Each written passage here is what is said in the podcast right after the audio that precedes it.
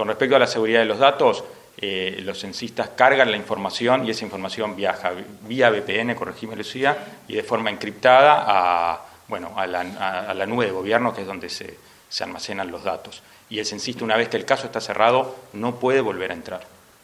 Las tablets, además, tienen un sistema que es centralizado. Desde las oficinas de Montevideo se pueden bloquear todas las tablets independientemente si están prendidas o apagadas. Y entonces el acceso a la información que está dentro de esas tablets tampoco es, digamos, fácil. ¿Y el censista tiene algún contrato de confidencialidad? Sí, claro. Todos, los funcionarios del INE y funcionarios del censo y, también los proveedores de servicios del censo y del, del INE en general están este, bajo la ley del secreto estadístico, la de 16.616, y todos tenemos un contrato de confidencialidad.